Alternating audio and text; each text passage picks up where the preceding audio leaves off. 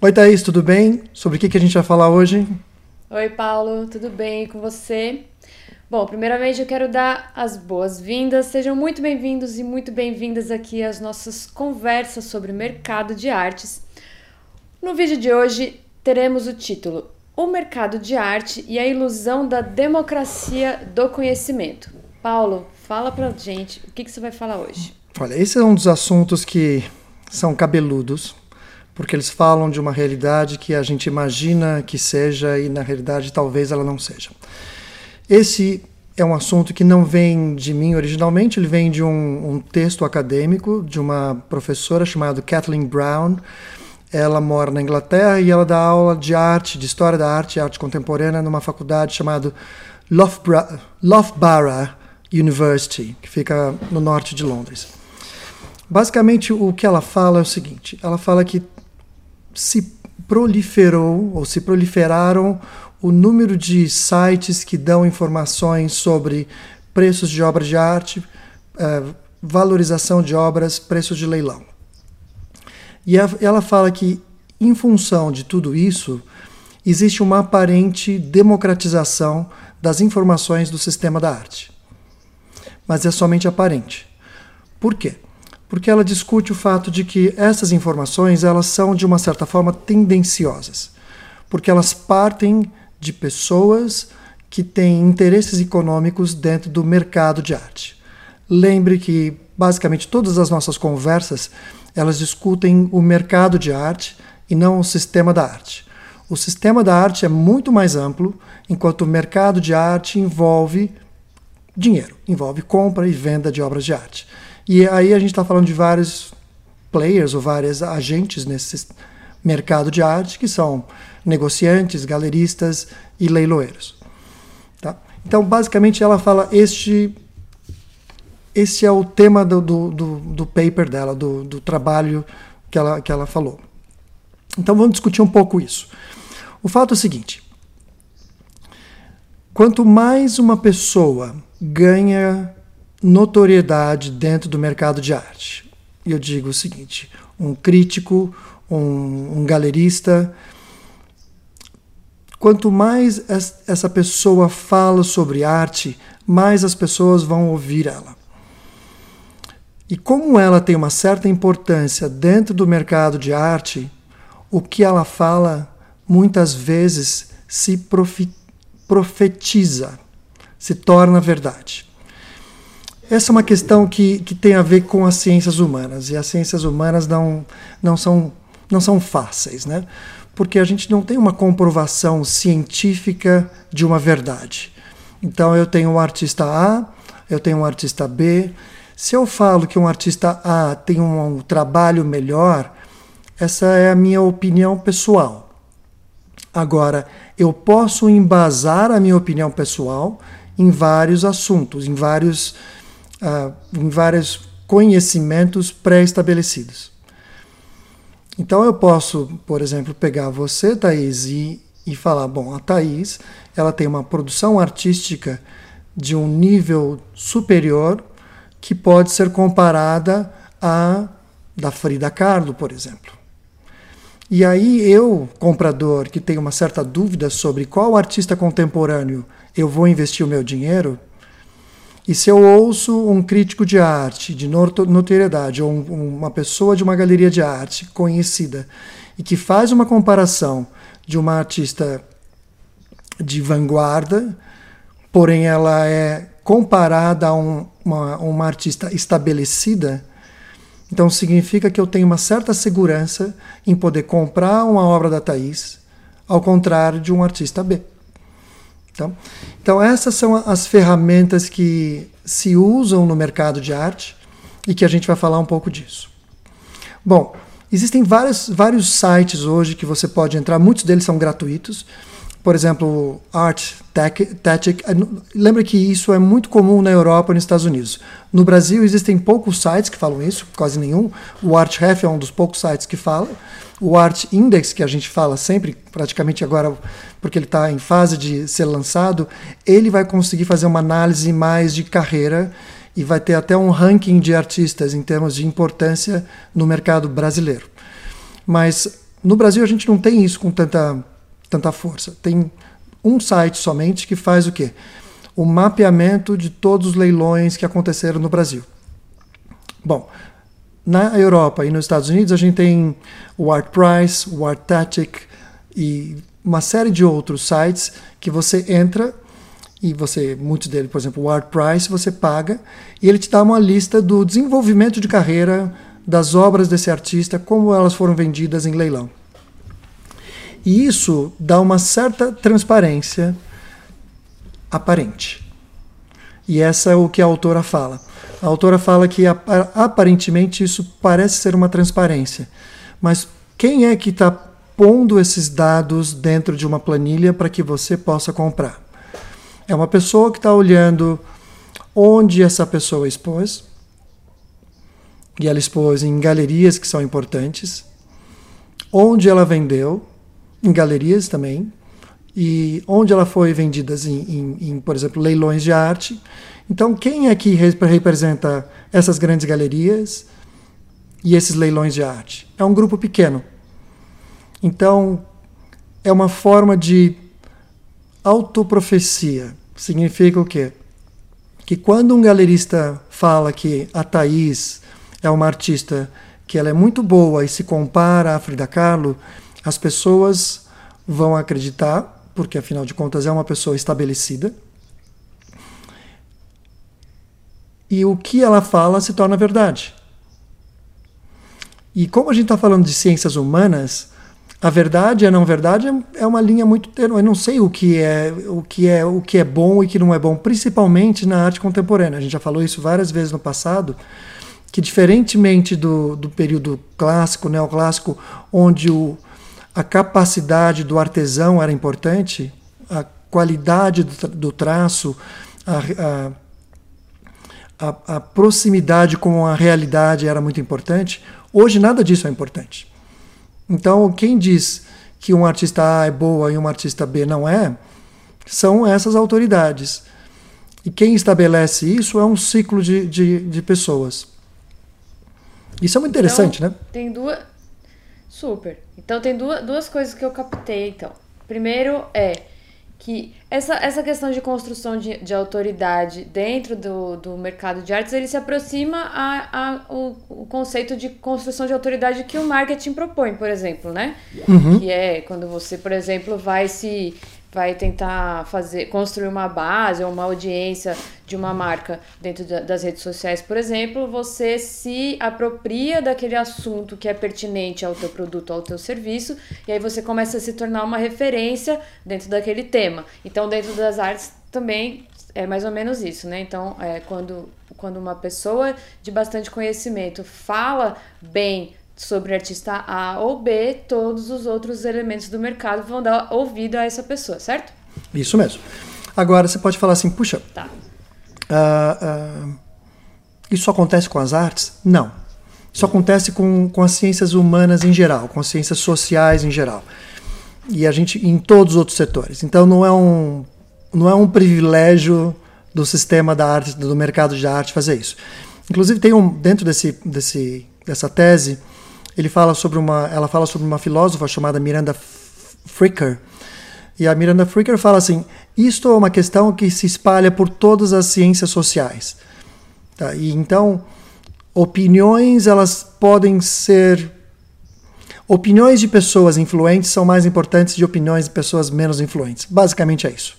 Então, ao longo do tempo, as pessoas que são consistentes dentro do, do mercado e do sistema da arte, elas ganham essa autoridade. E quando elas ganham essa autoridade, elas ganham mais ouvidos. Mais pessoas ouvem o que elas têm a, a, têm a dizer. Então, pronto. Então, uma um pequeno grupo de pessoas dentro desse sistema da arte, desculpa, mas dentro do sistema da arte, mas dentro do mercado da arte, tem esse poder. E um fato interessante é que nos Estados Unidos, entre 2007 e 2020, os artistas que conseguiram expor dentro das grandes instituições de arte pertenciam a somente cinco galerias. Então, para você ver de como 2007 isso. A 2020. 2020? É.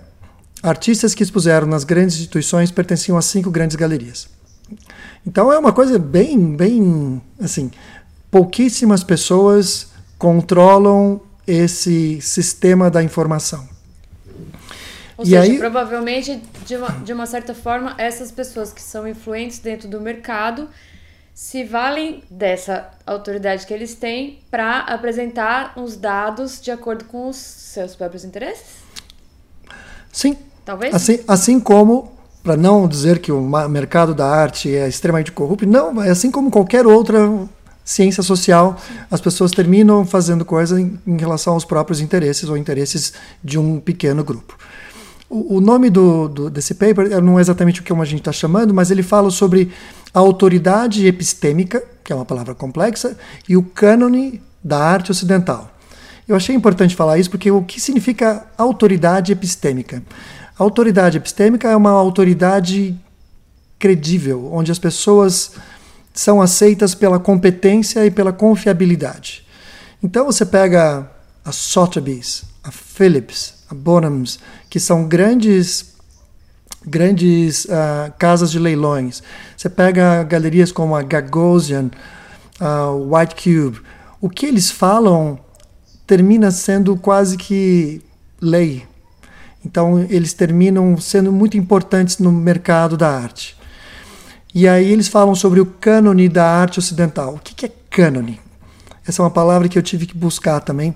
O cânone vem da palavra grega chamada canon. Canon é uma unidade, é como se fosse uma, uma régua de medida. Então, o cânone da arte ocidental é o quê? É um grupo de pessoas dizendo o seguinte: qual é o caminho da arte, qual é o correto da arte dentro dos interesses desse pequeno sistema. Aí você fala assim: puxa, tá, então... então não é qualquer arte que vai fazer sucesso? Verdade. Não é qualquer arte que vai fazer sucesso. E eu tenho um caso que, que ela fala muito. Uh, nesse caso, ela fala do caso da, de uma artista chamada Cecily Brown. A Cecily Brown é uma artista uh, inglesa. Ela produz algo entre o abstrato, mais para o abstrato. E ela é, ela é uma das artistas da Gagosian Gallery, que é uma, a Gagosian é uma das principais galerias do mundo, que tem basicamente nos grandes centros, desde Nova York, Los Angeles, Acho que originalmente ele começou em Los Angeles, vendendo pôster, inclusive, mas tem em Londres, e, enfim, tem uma Gagosian nos grandes centros. E a Cecily Brown, uh, ela, ela, fala sobre o, evento que houve quando teve a Covid, o lockdown, eles fizeram o que se chamava dos online viewing rooms. O que, é um online viewing room? Basicamente, quando você não podia mais expor, você criou pequenas galerias online.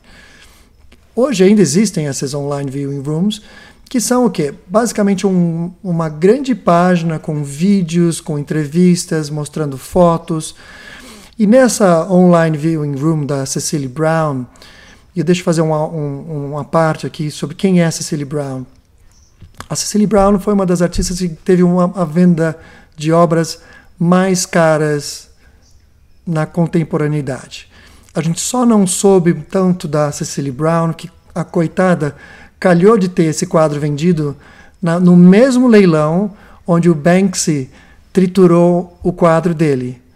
Então, o que ah, aconteceu? Você já contou essa história. Eu não só não o que aconteceu? É, o que aconteceu? Infelizmente, ela não saiu na mídia porque o Banksy roubou a mídia por conta daquele quadro que foi triturado.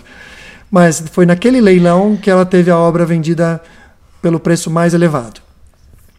Mas como ela chegou a ter uma obra vendida a um preço tão elevado?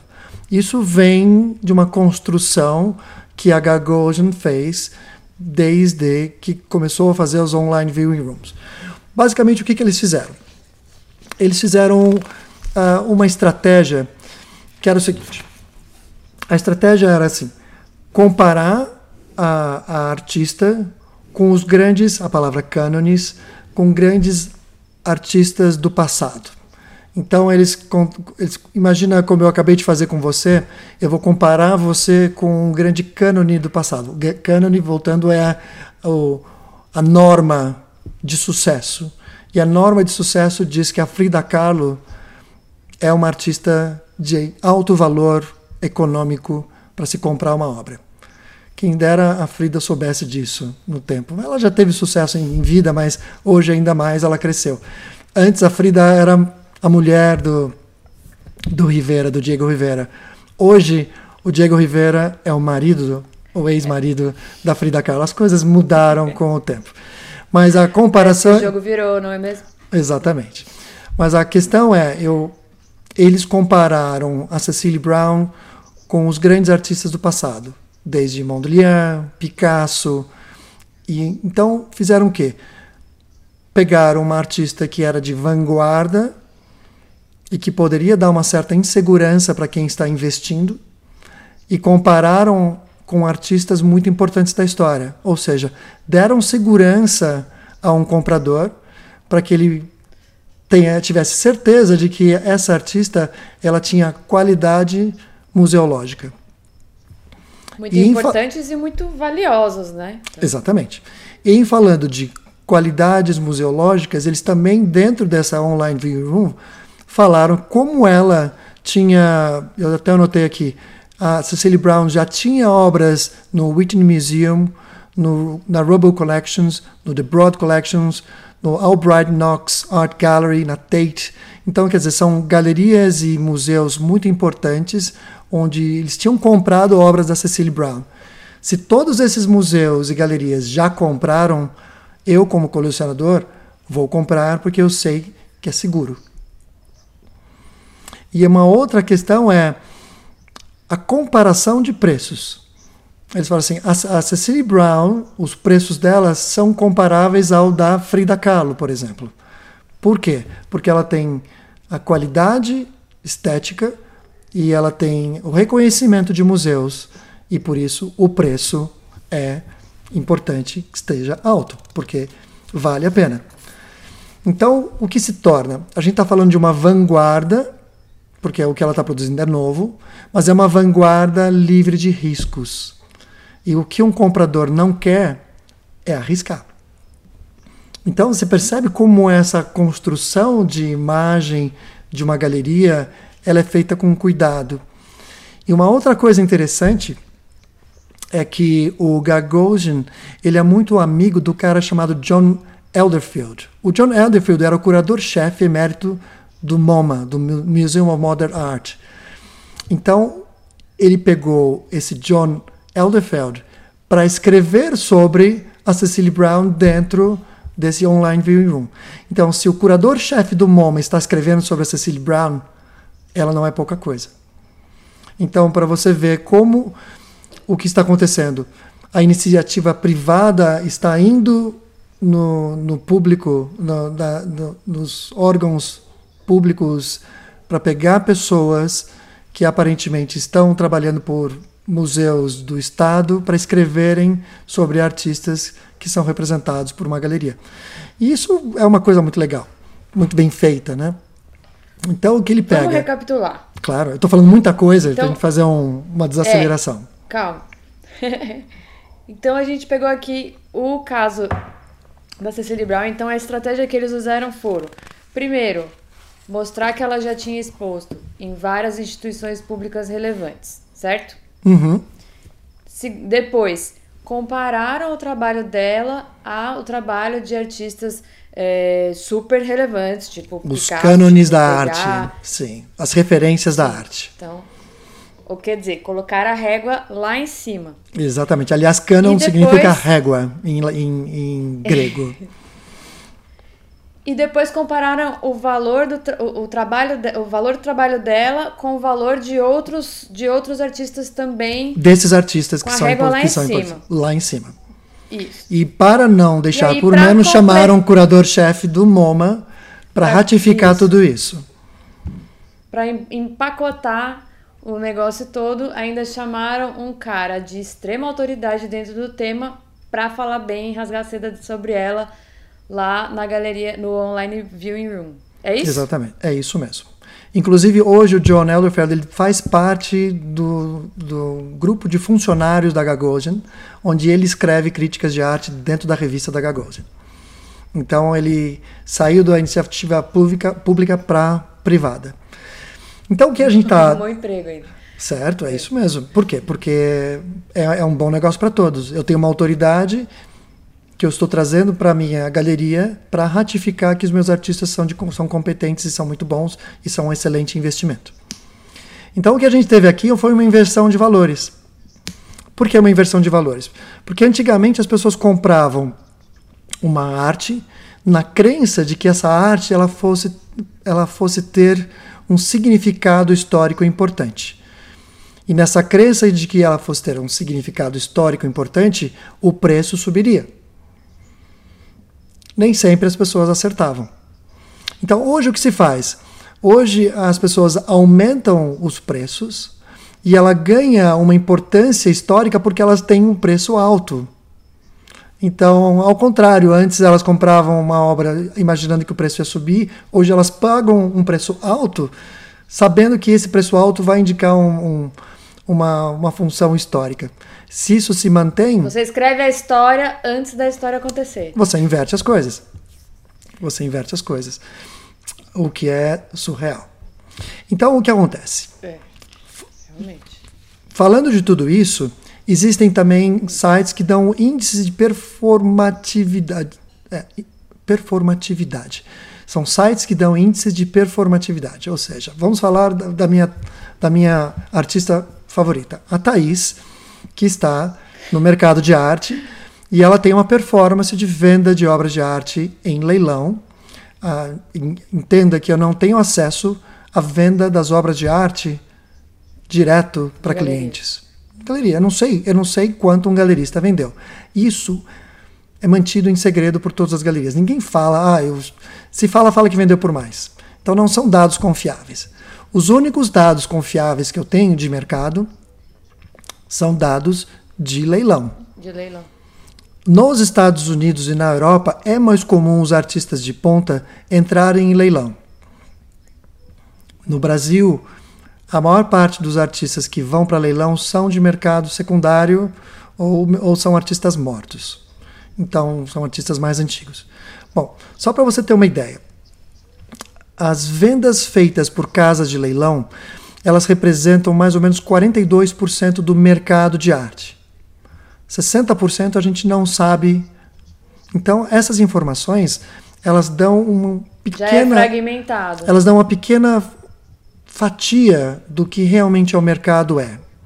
E outra coisa, elas dão informação de obras que tiveram sucesso em leilão porque muitas obras que vão a leilão, elas não, elas não são vendidas, elas não são é que o termo de leilão é chamar é chama buy-in. Buy-in é quando você não consegue vender, então ela volta para ela volta pro, pro proprietário original. E tem várias funções. Uma é que assim, quando uma obra vai para leilão, eu não quero divergir, divergir da nossa, do assunto central, mas só para entender, eu quando vou pôr uma obra minha, eu sou um colecionador, eu vou pôr uma obra minha em leilão.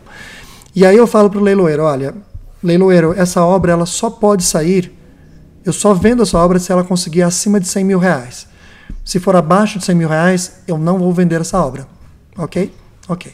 Ninguém sabe disso. Isso aqui é um, um acordo meu com o leiloeiro. Então começa leilão. 10, 20, 30, 40, 50, 60, 70, quem dá mais? 80, quem dá mais? Dou-lhe uma, dou-lhe duas, dou-lhe três. Vendido para o cavalheiro ali na mesa 3 vendido nada. Porque na hora de pegar, ele falou: Sinto muito, você. Esse, tinha um preço de reserva. E é, esse teve um preço de reserva e esse preço você não atingiu, então você não vai poder ficar com essa obra de arte. Volta para o comprador. E aí não entra nas estatísticas de compra e venda.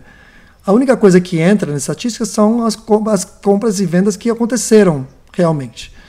Então eu não tenho um mercado eu não, eu não tenho informação nítida do que está acontecendo. Eu tenho só um pequeno viés, que é o viés das obras que tiveram sucesso.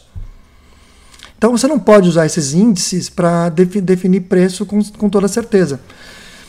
E aí acontece muitas, muitas questões. Por exemplo, quem, quem fazia, quem fez isso muito bem foram tiveram dois estudiosos do mercado de arte, chamado um chamado chamado Mei, que era um, chinês, e Moses, um, acho que é um, um inglês tanto é que eles criaram um índice de mercado de arte chamado May e Moses. E esse índice de obra de, de obra de arte chamado May e Moses foi eles fizeram um registro de todas as obras de arte que foram compradas desde 1925 até 2004. E esse registro foi o seguinte: obras que foram entraram no mercado, foram vendidas e depois voltaram para o mercado de novo, porque, por exemplo, em 1925 eu comprei um quadro X. Aí eu morri. E aí o meu espólio pôs esse quadro à venda de novo. Aí esse quadro voltou para o mercado, só que ele voltou para o mercado com um preço de cinco vezes o comprado em 1925. O May Moses fez isso, então ele faz uma análise recorrente de, de obras que voltaram para o mercado secundário. Aliás, quem comprou esse, esse, esse sistema de avaliação foi a Sotheby's. A Sotheby's comprou o May Moses e hoje você pode ter acesso ao May Moses se você pagar para a Sotheby's esse serviço. E aí a, a Sotheby's te dá uma, um mapeamento de um Cezanne que foi vendido, quanto o Cezanne foi crescendo ao longo do tempo, para você, quando for comprar um Cezanne que vai voltar a leilão, você sabe qual é o preço mínimo que ele vai valer por, por conta disso. Ah, isso Mas não isso... é esse tipo de informação, não é uma informação que está aqui aberta ao público na transparência. Isso é não esse, não o May Moses, porque a Sotheby's comprou. Mas existem outros, o Art Price outros. te dá isso também, mas o May Moses te dá recorrentes. O Art Price, se você fizer a assinatura do Art Price, ele te dá um crescimento de como esse artista se valorizou ao longo do tempo, ou se desvalorizou também. Mas, de novo, ele pega uma pequena fatia, e isso não é claro o suficiente. E pega uma pequena fatia de informações fornecidas por galerias de arte e por leilões. A gente não sabe o que aconteceu em, em outros, nos, nas vendas privadas. É, um, é uma fatia seja, muito pequena. Já, já, ex, já, existe uma curadoria do que, que vai ser exposto para o público. É, é isso mesmo. Existe uma curadoria do que vai ser exposto. Inclusive, o que um, um galerista vai colocar no mercado, o que ele vai construir, como ele vai construir a marca, é baseada nos gostos pessoais dele, ou nos gostos pessoais de um curador que trabalhe para ele. E isso termina perpetuando um sistema da arte que elimina muita gente que é extremamente talentosa, mas não tem um produto, não tem uma obra que se qualifica para ser vendido em galeria ou leilão. Então, então é por isso que esse estudo questiona se é democrático o sistema. Né? Exato, não é democrático, porque eu posso ter um, um, um, produto completamente fora dessa linha, que é o que se mais vende em leilão. Né? O que se mais vende em leilão é pintura, quadros para pôr na parede. Esculturas tem menos, bem menos. Uh, obras que são performáticas não acontecem. Videoarte não acontece. Aonde isso, aonde isso se propaga? As bienais. As bienais, sim. Aliás, a coisa mais comum na Bienal é você ter tudo isso menos pintura. Você tem pinturas, mas é o que menos tem em Bienal é pintura. O que mais você tem é performance, videoarte, uh, Instalação. instalações, exatamente. Enquanto isso não concorre para ser vendido por uma galeria de arte. Se existe, existe, mas numa, numa quantidade muito menor. Sempre existe. Sabe? Sempre é possível você comprar um certificado de uma instalação que aconteceu ou de uma obra de arte efêmera, então você compra simplesmente um certificado. Mas isso não é a regra dos leilões e das galerias de arte. Tá? Então, esses modelos econômicos, eles influenciam o mercado. E se eles influenciam o mercado, influenciam até as pessoas que, que por exemplo, eu, eu sou muito cético com relação a todos esses modelos econômicos, mas eu mesmo sou influenciado por isso. Por quê? Porque todo mundo segue. Então, quem sou eu levantar a minha bandeirinha e falar assim: tudo isso está errado, a gente deve dar mais, mais presença para as artes performáticas, para as instalações, para as artes. Não, porque no fundo, no fundo, o que gira esta economia é o dinheiro. E o dinheiro está no mercado de arte. É, é, e é sobre esse assunto que a gente está falando. Tá? O sistema da arte é outro. Pura então você realidade, tem. então. Né? Sim, sim. O sistema da arte é outro. Eu acho que tem, tem pessoas que estão nos museus, estão realmente dedicadas a, a abrir a arte para diferentes leques. Mas eu estou falando de mercado, estou falando de, outra, de outro assunto. Né? É muito interessante esse assunto, porque depois a gente vai fazer uma análise disso, falar assim, bom, sabendo de tudo isso, o que, o que um artista deve fazer, né? Acho que toda vez que, eu, que a gente faz esses, esses vídeos e, e podcasts, eles soam como se fosse uma martelada na carreira de qualquer artista, né? E, e o fato é que... Sou, mas é... é... é Não, pode falar. Eu ia perguntar assim, você acha que aqui no Brasil esse, esse, essa rodinha roda bem direitinho desse jeito também? Tipo, é, meio que são mais meio que são sempre os mesmos artistas que estão expondo nas, nas principais instituições, que são sempre os mesmos artistas que são comentados pelo, pelas pessoas que escrevem sobre arte. Será que essa realidade é a nossa aqui também? Eu poderia dizer o que eu acho, mas eu não vou falar isso. Eu vou falar o que eu estou fazendo e que você está fazendo também. Eu não sei se você fez essa pergunta a propósito, mas a gente está fazendo uma segunda fase. A primeira fase do nosso trabalho, que foi de mapeamento do mercado de arte, mapeamento do, dos artistas, de galerias. A primeira fase está feita. Logo, logo isso vai ser publicado, todo mundo vai ter acesso. Então a gente fez o quê? Um mapeamento de todos os artistas das 100 galerias mais importantes do Brasil.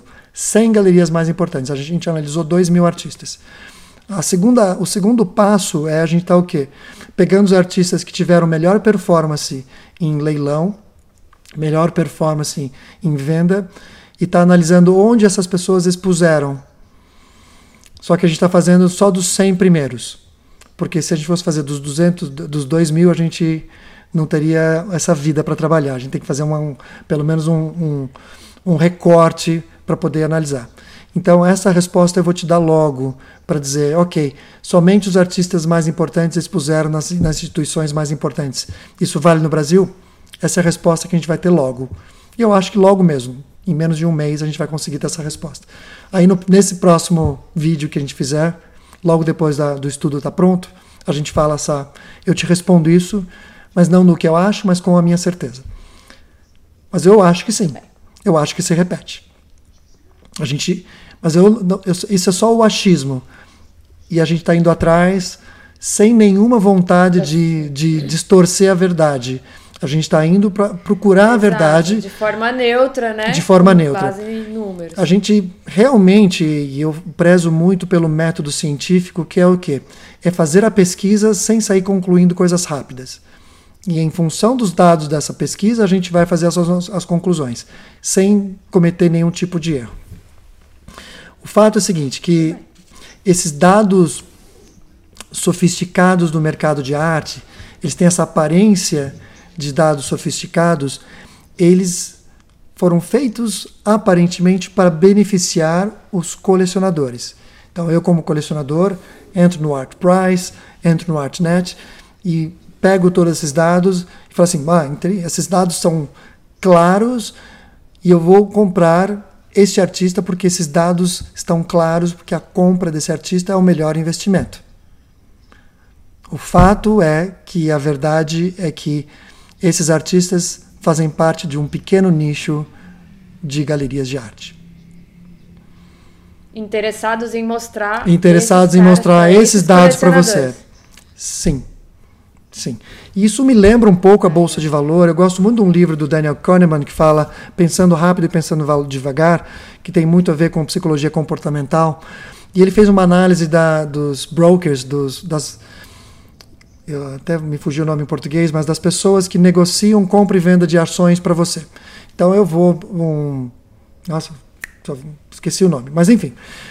E ele fala o seguinte: eles ficam gerando. Uh, previsões de quais ações vão render mais e quais ações vão vender menos e ficam dando esses relatórios para os compradores. Bom, enfim, o Daniel Kahneman fez um estudo dos principais brokers em Nova York e decidiu, e decidiu não, ele concluiu ao longo desse número de anos que ele fez essa pesquisa, leiam esse livro, que é muito importante, que esses economistas que estavam prevendo quais ações subiam e desciam tinham 50% de chance de aceitar, acertar. 50% de chance de acertar é basicamente o que um macaco faria na frente de dois botões. Quer dizer, é, é, ou um ou outro, quer dizer, então. Mas o que, que é tão importante? Por que, que esses relatórios, e isso é a pegada, por que, que esses relatórios estimulam a pessoa, o comprador de ações, a trocar de uma ação X para uma ação Y em função de ler um relatório desse? Porque toda vez que ele compra, ele vende uma ação X para comprar uma ação Y, o broker ganha comissão. Claro. Então, Toda vez que uma ação. Você também está trabalhando pelo interesse. Ele também está divulgando dados de acordo com os seus próprios interesses. Sim, sim. Sim. Então, se o, se o, se o, o comprador de ações perde ou ganha, o broker ganha sempre. Se, se o mercado está em crise, o broker ganha. Então eu digo assim, e eu falo que mercado financeiro é parque, é jardim da infância perto do mercado de arte é que também esses dados sofisticados do sistema da arte ele pode, podem ser tendenciosos para que um, alguns, artistas, alguns artistas que são representados por grandes galerias sejam privilegiados. Olha, eu sei que eu vou entrar em grandes problemas com muitas pessoas sobre esses dados, mas eu só estou dizendo o seguinte: leia o paper dessa pessoa, dessa, dessa historiadora, que é em base em, em, no texto dela que a gente está fazendo essa discussão, tá bom?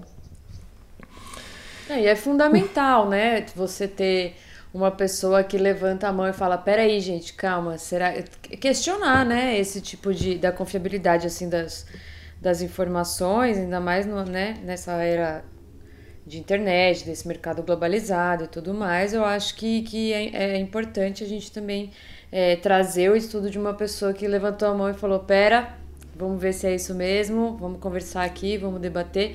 Esse paper é bem interessante, é lógico que a gente vai deixar o link aqui embaixo. É uma leitura longa, mas é uma leitura bem, bem, bem legal. A gente está fazendo bem um resumão desse, desse, desse paper. É. Uma coisa que é interessante no paper, ela fala sobre um, um professor, ele é um professor de história da arte em Harvard, que chama David, David Joselet. E ele fala o, o, que um artista de nível internacional, porque se fala muito dessa internacionalização da arte, né?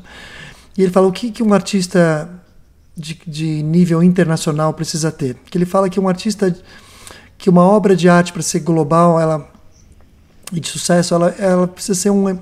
Pera, deixa eu melhorar a frase assim.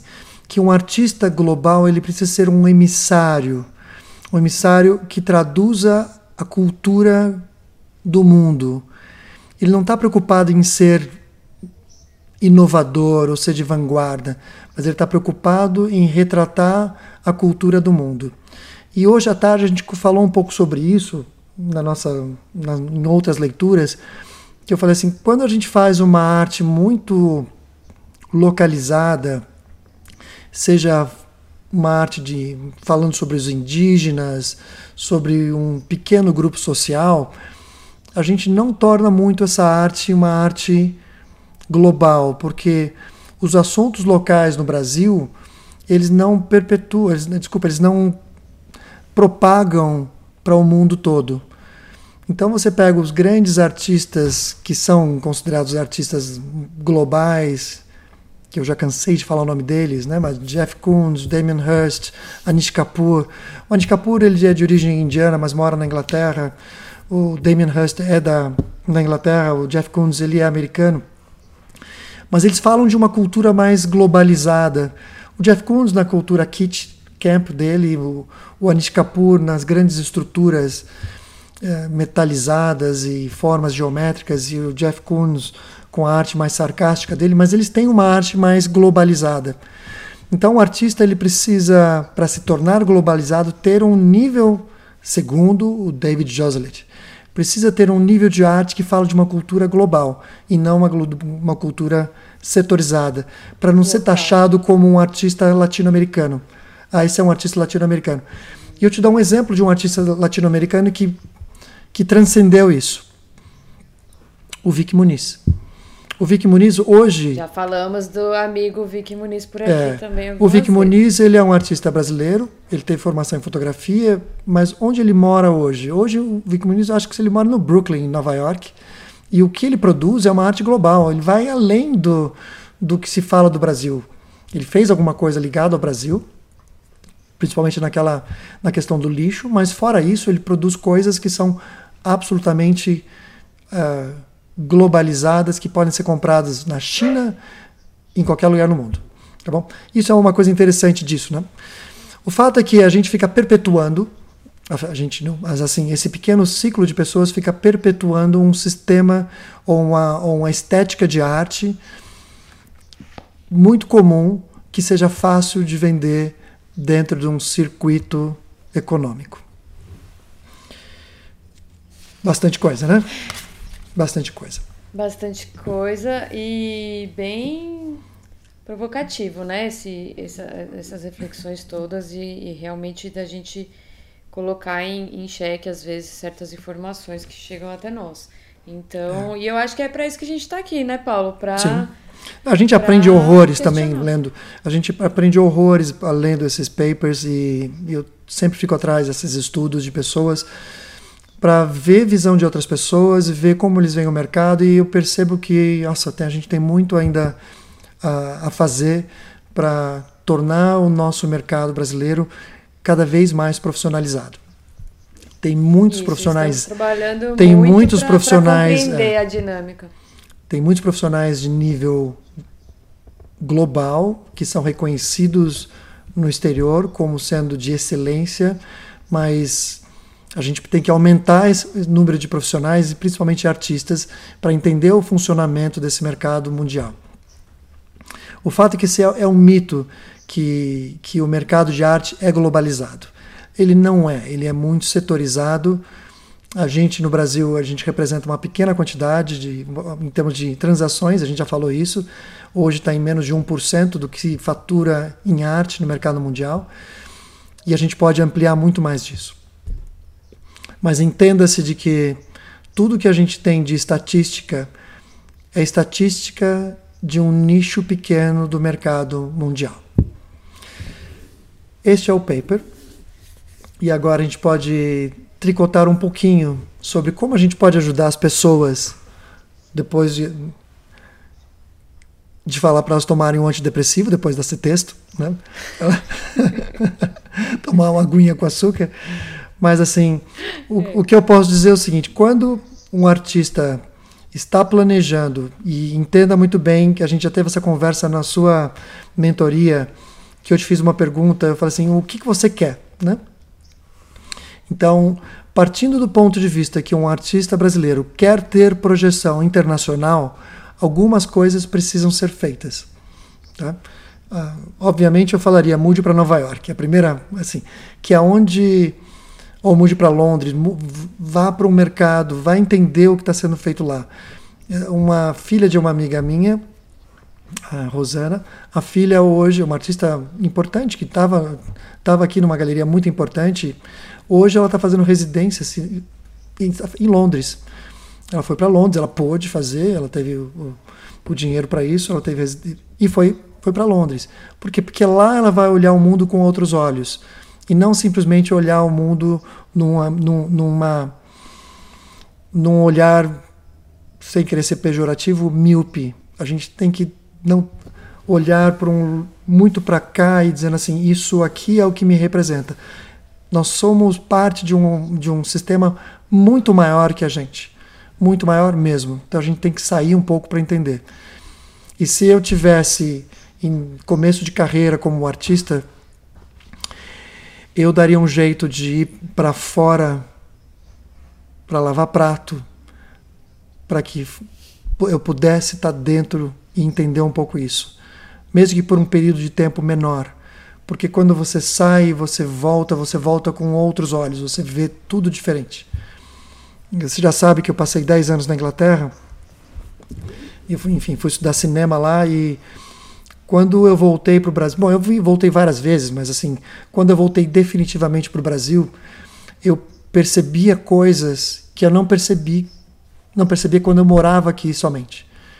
Desde por que, que aqui é tão, tão desse jeito? Você começa a reparar até nos postes, nos fios aéreos, que não existe em países da Europa, por motivos, enfim, vários, mas esses pequenos detalhes começam a fazer é, mudanças na sua forma de ver o mundo.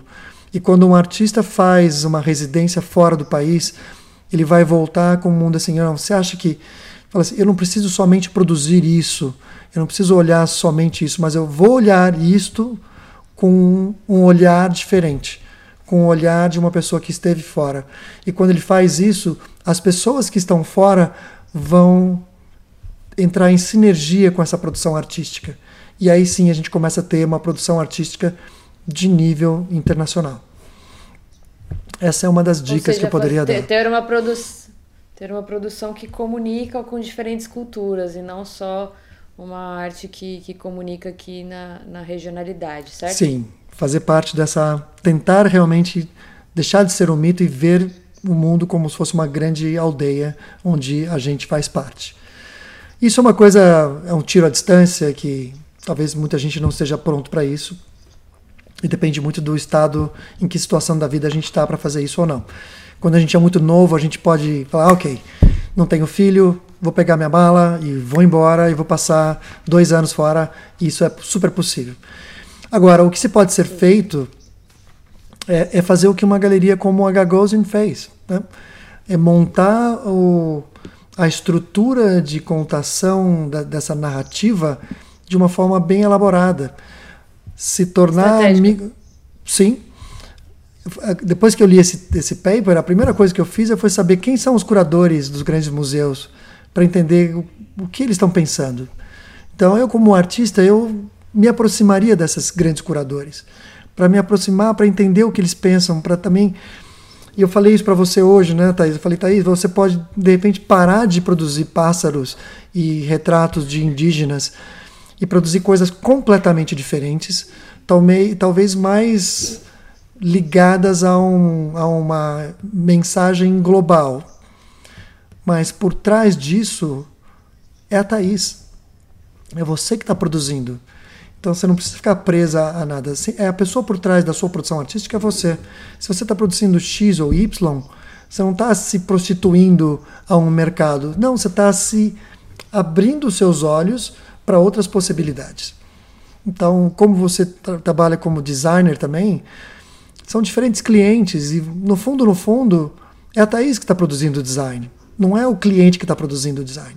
Né? Então, é uma forma de você... Sim produzir. Uma mudança de perspectiva, né? Mudança de, de perspectiva.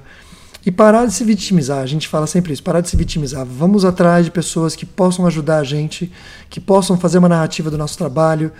Vamos olhar quais são os museus que, que podem olhar para o nosso trabalho, porque nem sempre uma galeria vai nos contratar, mas a gente já pode preparar o alicerce para que quando alguém olhar para a gente, vai olhar para um artista profissional. Porque no fundo, no fundo, o que essas galerias estão. É uma coisa que é. Isso é uma o que essas galerias estão fazendo? Também, né? Sim, sim. O que, que essas galerias estão fazendo em nome do artista? Elas estão dando segurança de que o investimento é certeiro. É isso. Então, o artista na produção artística ele tem que dar segurança de que o que ele está produzindo é sólido, e essa solidez ela tem que ser feita no dia a dia. É isso. É uma longa caminhada, e como falava o Confúcio, uma longa caminhada se começa com um primeiro passo. E tem que ser dado.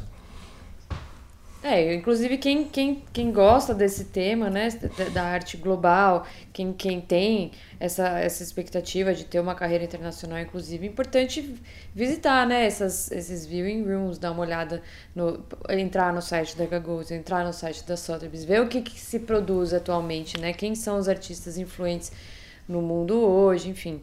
É, a gente para para questionar o sistema, mas é importante a gente conhecer o sistema, né? Sim. E outra coisa, a gente só pode brigar com o sistema se a gente já esteve nele. A gente não vai saber como é o sistema se você não esteve dentro dele. Você pode criticar, mas se você nunca fez parte, você, não fez, você nem, nem faz parte do sistema eh, de arte. Então, entre nele. Agora, Outra coisa, prepare o seu trabalho para ter um nível internacional. Mesmo que você não chegue a vender internacionalmente, você vai ter um nível nacional de excelência. Então a gente, o que, que eu acho que um artista tem que buscar? Independente de qualquer coisa, a excelência. E há uma palavra excelência que vem dos estoicos, que eu sou sempre um fã de carteirinha. A excelência está em tudo. Está na leitura, na produção, está no entendimento de todos os setores envolvidos no sistema da arte e junto o mercado da arte. A gente precisa pagar as contas. E para fazer pagar as contas, a gente tem que vender. E para vender, a gente tem que fazer parte do sistema da, do mercado de arte. Quanto melhor a gente vai fazer isso, mais a gente valoriza. Agora, tem mercados que pagam melhor e tem mercados que não. Então, a internacionalização do seu trabalho vai facilitar a você vender para mercados grandes no Brasil, como o de São Paulo, e eu digo, por exemplo, Thaís, você pode vender as suas obras onde você está na Bahia, mas vender em São Paulo você consegue preços mais altos. Assim como você vai conseguir preços mais altos ainda se vender em Nova York. As pessoas estão acostumadas a, pegar, a pagar melhor. E o mercado americano, ou nova-iorquino, ou mercado europeu, ele é muito mais robusto do que o mercado brasileiro. Não estou dizendo que o mercado não exista no Brasil mas ele é muito mais robusto lá fora. Os números falam isso.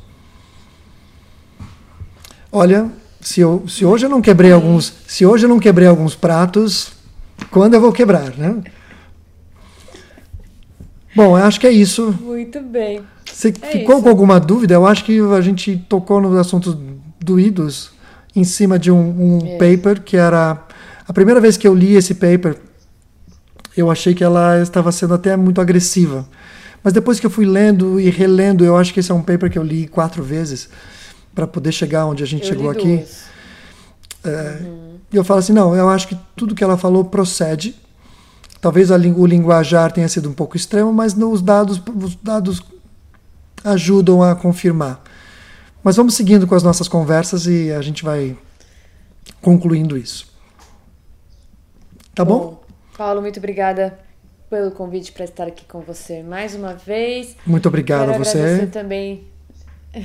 Quero agradecer todo mundo que chegou aqui até o final conosco e agradecer todo mundo que compartilha os vídeos, a galera que sempre está comentando aqui nos vídeos, o pessoal que compartilha também o podcast, a galera que interage com a gente ali pelo Instagram. Muito obrigada. Continue interagindo com a gente. Se tiver dúvidas, comentários, reflexões sobre tudo isso, tudo toda essa, essa questão que a gente colocou nesse vídeo hoje, que a gente sabe que é complexo, que às vezes pode ser desmotivador ou motivador, depende da perspectiva. Comenta aqui, manda mensagem pra gente que a gente vai adorar responder vocês. Então, fica com a gente aqui pelos nossos canais, se inscreva no canal do YouTube e nos vemos no próximo vídeo. Certo? Muito obrigado e até a próxima.